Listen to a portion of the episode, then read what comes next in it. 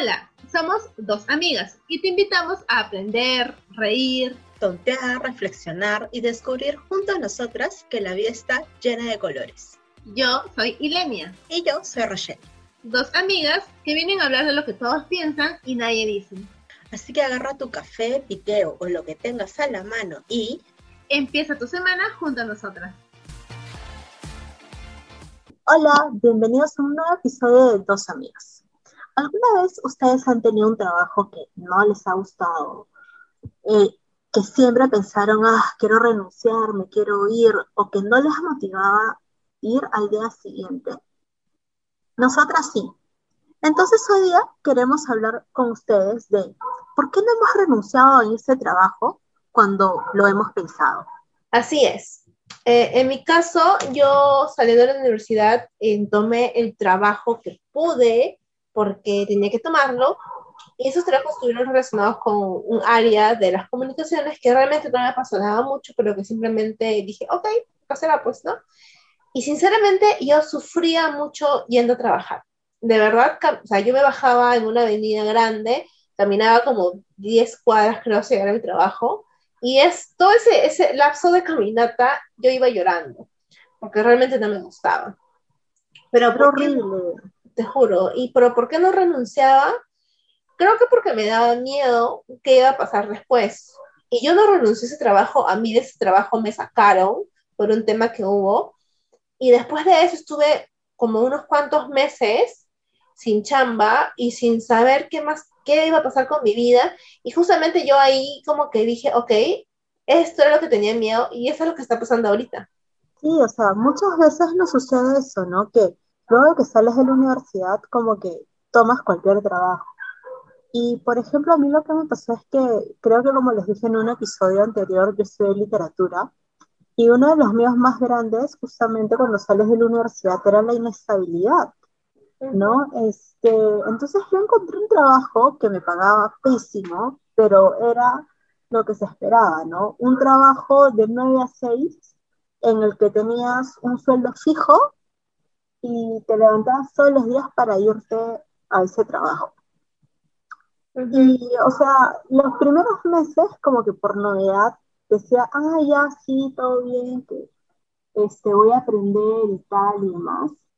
Y a la hora de la hora, como que semanas después, creo, me di cuenta que conmigo era una cuestión muy física, o sea, de verdad no me quería levantar de la cama y no, o sea, como que no, no quería ir, de verdad no quería ir. Y también estaba con esta cuestión de ya, pero si salgo, ¿qué hago?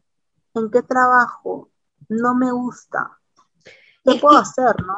Exacto, y, creo que eso tiene que ver mucho con el tema de que nos enseñan a que tenemos que tener un trabajo fijo, a que tenemos que tener un trabajo que sea desde un horario de oficina, por así decirlo, que nos den un cheque o nos den plata a fin de mes y con esa plata tenemos para pagar las cosas mensuales que se tiene que pagar.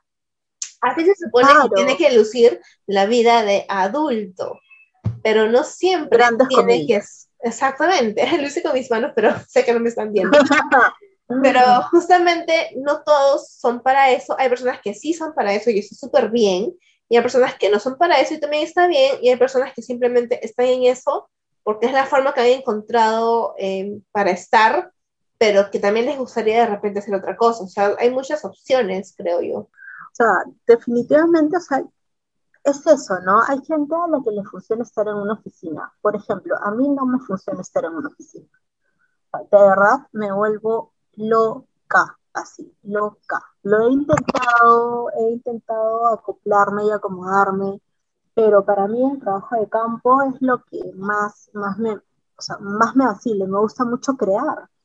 Entonces, em, definitivamente cuando me puse un horario fijo, eh, yo sentía al menos que las personas a mi alrededor me decían como que, qué bien, estás avanzando, ¿no? Estás avanzando porque tienes un horario fijo.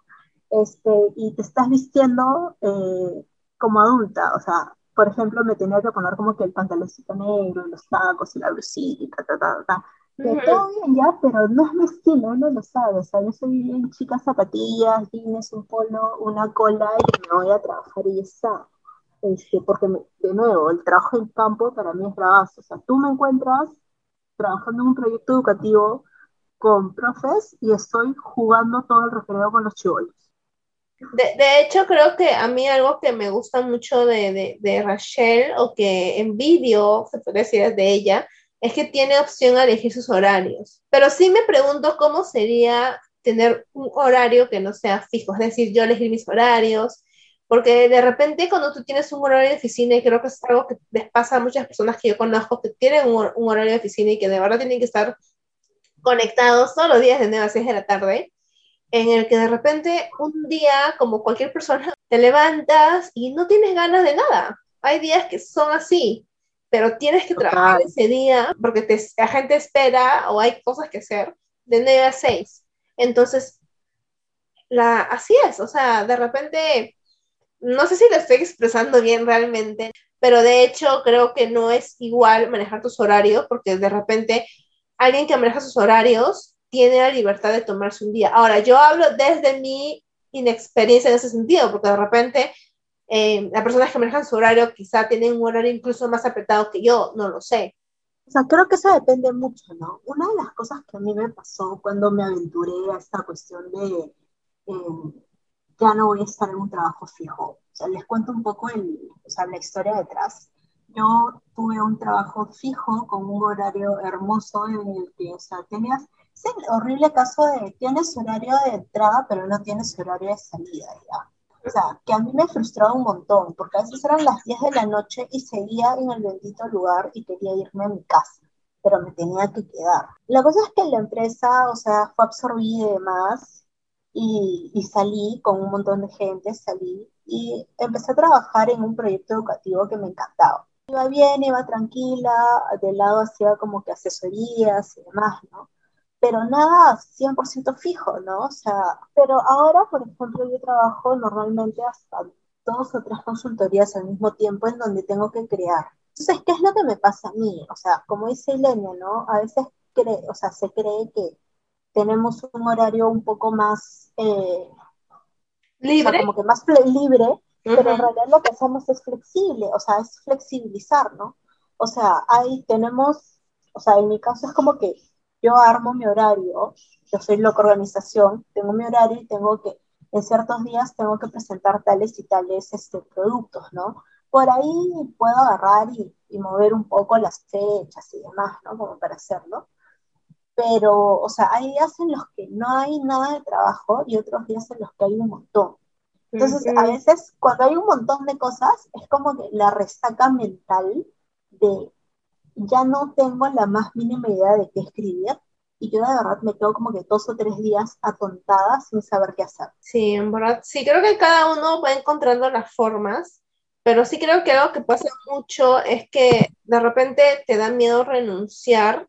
Y hemos conversado mucho con algunos amigos, es que eso, ¿no? O sea, no saben qué, qué puede pasar después sobre todo creo que en un momento tan inestable como, estamos, como hoy en día en que estamos viviendo algo tan, tan fuerte, pero mucho más allá de eso, yo conozco personas que no renuncian a sus chambas porque sienten que no saben qué hacer después o qué encontrar después, o, o buscan chamba y los llaman o no los llaman nunca. Entonces hay, hay, muchas preguntas en ese ámbito y creo que por el miedo a no encontrar otra chamba o de repente encuentras una chamba y no, y no te gusta y dices, pucha, me hubiera quedado en otra chamba. O sea, hay tantas preguntas, y yo creo que eso también tiene que ver mucho con el miedo a fracasar y que nos enseñaron a que no puedes fracasar. O sea, yo, ah, yo crecí con el miedo a fracasar, entonces a mí no me enseñaron a que tengo que fracasar y es parte de la vida, eso yo lo aprendí ya después, pero creo que es algo muy, muy de nuestra generación, por así decirlo.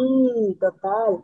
O sea, es un locón ya, porque de verdad es como que, por ejemplo, yo no renunciaba a mi chamba de trabajo fijo a pesar de que, o sea, a ver, no es que no me gustase el trabajo, pero sentía que ya había aprendido todo lo que tenía que aprender. Mm, claro. ¿Me entiendes? Es como que también llega esa situación, o sea, no es que simplemente quieras renunciar porque estás infeliz y además hay situaciones, pero llega otro punto en el que tú dices, ok, esto es todo lo que puedo aprender aquí, necesito más. Pero de ahí viene una vocecita en tu cabeza que te dice, ¿y serás capaz de hacerlo o no? Te darás contra la pared. ¿Qué va a pasar si fracasas? ¿Qué es lo que tú dices, ¿no? O sea, esa vocecita te amarra y te amarra y te amarra y te das cuenta y es como que, wow. claro. Y en verdad creo que no está mal preguntárselo, pero lo que sí no deberíamos permitirnos es que eso nos detenga, ¿no? O sea, yo hay un montón de hay cosas que no he hecho, mucho más allá de mi chamba, porque me daba miedo, y si no le gusta a la gente, y si no me sale bien, pero no, o sea, simplemente hay que hacerlo. Creo que es algo que yo he entendido recién este año. O sea, si me hubiera seguido preguntando todo el tiempo o me daba vergüenza muchas cosas, no estaría acá ahorita hablando con, con ustedes y en ese podcast. O sea, esto es un paso más de mí, de mi viaje personal, a atreverme a más cosas, porque creo que es algo que, que, yo sí siento que, que, como que la pienso mucho y luego no hago. O sea, de verdad que eso es una cosa que ustedes deberían de saber. O sea, la, o sea, sí, definitivamente como que la idea de tener un podcast fue de las dos, pero quien empujó mucho la idea para ver los logos, los colores, las reuniones en la noche, después de su trabajo, siempre ha sido Ili, o sea, y eso ahí también es algo, algo digno de admirar, Mayas. O sea, a veces no puedes agarrar y dejar tu trabajo de la nada porque también hay, responsabilidades que tienes que seguir, ¿no? O sea, y normal. Pero eso no quiere decir que no puedas introducirte a otros proyectos que te ayuden en otros aspectos de tu vida. Exacto, porque no puedes esperar que un trabajo llene toda tu vida. Creo que es un error que yo tenía, que yo esperaba que el trabajo me, me llene todo el día y que me haga súper feliz. Y no, mi trabajo me gusta mucho, sí, no lo voy a negar, pero hay otras cosas que también me gustan que no me puede dar la chamba y que tengo que aprender a buscarlas yo por otros lados. Y por ejemplo, es, el podcast es uno de estos, mi blog es otra cosa, de repente luego voy sacando otras cosas, tengo algunos proyectos que ya estoy viendo qué hacer. Entonces creo que cuando tienes un poco más de claridad y también te mueven algunas cosas que pasan en tu vida, es como que dices, ok, ok, ahora entiendo más y creo que tengo que moverme un poco para encontrar en varias cosas lo que me puede llenar, no solamente en una sola. Entonces, esperar que el trabajo te llene todo el día, para mí no es lo ideal, porque me gusta, sí, me siento súper increíble y capaz y útil, me encanta, pero no es todo lo que soy. O sea, yo entendí que yo no soy solamente mi chamba, no soy solamente mi profesión, soy muchas cosas más y tengo que demostrármelo a mí misma. Claro, o sea, y eso es bacán también, ¿no? O sea, el ser humano está como que unido de, o sea, perdón, integrado de diferentes facetas, ¿entiendes? O sea, no es casi imposible que seas solo una cosa. No es que te reemplaza, es como que, o sea, los podcasts y este espacio que él y yo hemos creado para ustedes, también lo hemos creado para nosotras. Porque, sí. de hecho, es como que nos da un espacio para conversar, para pasar el tiempo juntas, la pasamos genial pero también para lanzar muchas de las ideas que hemos estado teniendo a lo largo de, estos años y que es lindo compartir, ¿no? Y es una parte de nosotras. Pero en el área profesional somos otras, en el área personal somos otras, y, y bacán. Somos muchas cosas, exacto. Demasiadas, y es bacán. O sea, una de las cosas que me lleva a ir es algo que, que dijo hace un rato, ¿no? Es como que, ¿qué pasa si no le gusta? ¿Qué pasa si no hace? O sea, les pongo en mi caso, mi sueño desde que tenía creo que 14 años, y Elena lo tiene, era sacar un libro. Toda mi vida. Y siempre me moría el miedo, decía, pucha, si no es bueno, si no les gusta, si rajan, si critican. Hasta que llegó un punto en el que dije, siempre cuando lo que estoy escribiendo es significativo para mí, está bien. Tal cual. Y ya está, ¿me entienden? O sea, y no sé, es como que en el trabajo, en cuestiones de, de, lo que estamos hablando en el episodio de hoy día, de hecho creo que hay diferentes escenarios que les hemos contado y no sabemos en qué escenarios están ustedes. Pero siempre es bueno como que evaluar sus opciones, ¿no? Claro, o sea, yo sí creo, yo es una recomendación que siempre le he dado cuando alguien me, me, me, cuenta sus problemas, no renuncies por renunciar a la loca. O sea, yo doy, yo doy los consejos que doy por como yo haría las cosas, ¿no? Entonces, yo realmente, yo no renunciaría por renunciar y me voy a la loca, porque no es mi estilo. Yo trataría de pensar cuáles son mis opciones. Yo recomiendo siempre que hagan ese tipo, tipo, piensa tus opciones, anda viendo de repente qué otras habilidades te piden en otra chamba para que puedas mejorar esas habilidades y cuando llegue el momento puedas ir a otra chamba y sea más fácil que te, que te contraten o que te llamen, porque si tú renuncias y ves que hay cosas que, que te faltan, mejor aprenderlas ahorita mientras estés trabajando todavía en las noches, tantas clases, tantos cursos gratis que hay hoy, día, hoy en día. No, yo sí soy de, consejo de que las cosas no deberían ser a la loca, al menos a nivel de chamba, ¿no? Sé que hay muchas personas que son súper jóvenes y que, que lo hacen, tipo, no les gustó algo hoy día, dicen, bueno, renuncio y renunciaron, y si les funciona a otra persona eso, está bien. No es algo que yo haría, pero si le funciona a alguien más, bueno, go for it. Por ejemplo, mi recomendación bajo la primera, bajo la misma premisa, de, premisa es, no nomás, pues, ya es como que, o sea, ¿qué es la forma en la que yo he vivido y me ha funcionado? Es como que me lancé, oye, pero te has dado contra la pared o pasó tal o cual cosa, sí, chalo, pero aprendí ya está, ¿no? O sea, pero, pero definitivamente depende mucho no solamente de tu personalidad, sino también de cómo estás viviendo y cuáles son las responsabilidades que tienes. Exactamente. porque no le daría ese mismo consejo a una persona que, o sea, de hecho tiene responsabilidades fuertes en casa, ¿no?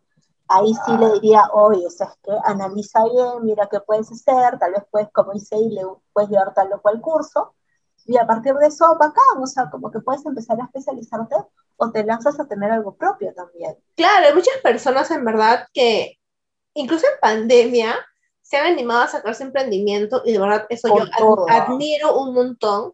Y son cosas que han hecho, o hay dos opciones, ¿no? Acá, los que yo conozco que han hecho es, o renunciaron y con la plata que, que, con la que renunciaron y les dieron, iniciaron el emprendimiento o simplemente lo iniciaron en las noches capacitándose y comenzaron de pocos y cuando ya tenían una base un poco, algo sólidas, por así decirlo, ya se lanzaron con todo.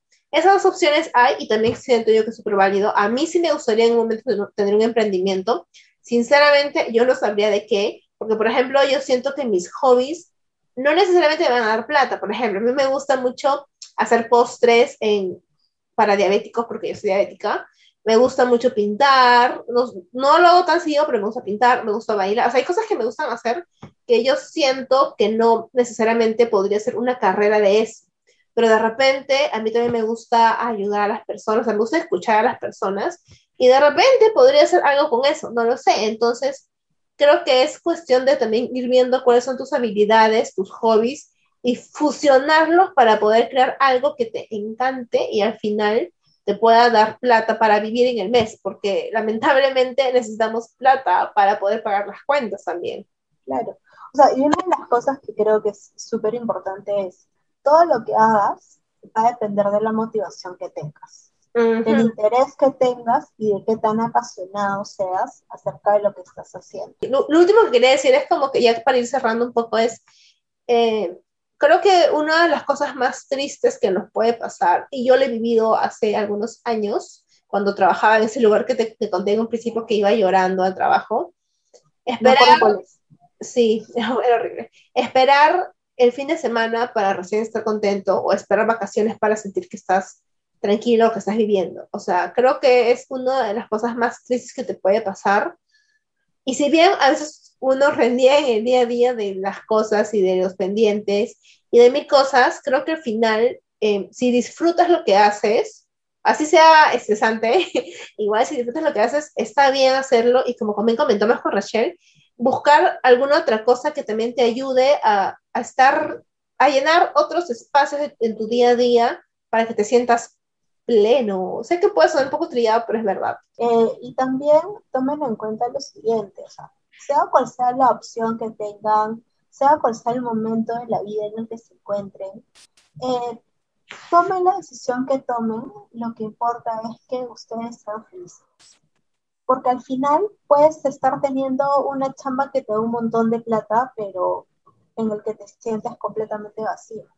Y esa creo que tampoco es la idea, ¿no?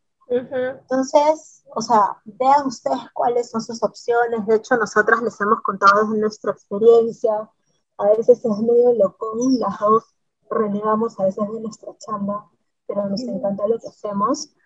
Y, siempre vamos por más, ¿no? Y, creo que eso es lo que les queremos dejar a ustedes. Es, a veces las cosas no van a ser lindas, y está bien que no sean siempre lindas, pero siempre es, es bueno eh, buscar qué es lo que nos hace felices y compartirlo con él.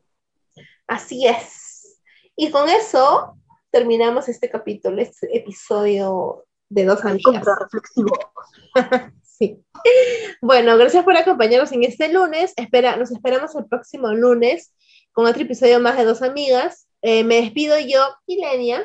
Y me despido yo, Rachel. Recuerden seguirnos en el Instagram, dosamigas.blog. Un abrazo grande. Nos vemos. Chao. Chao.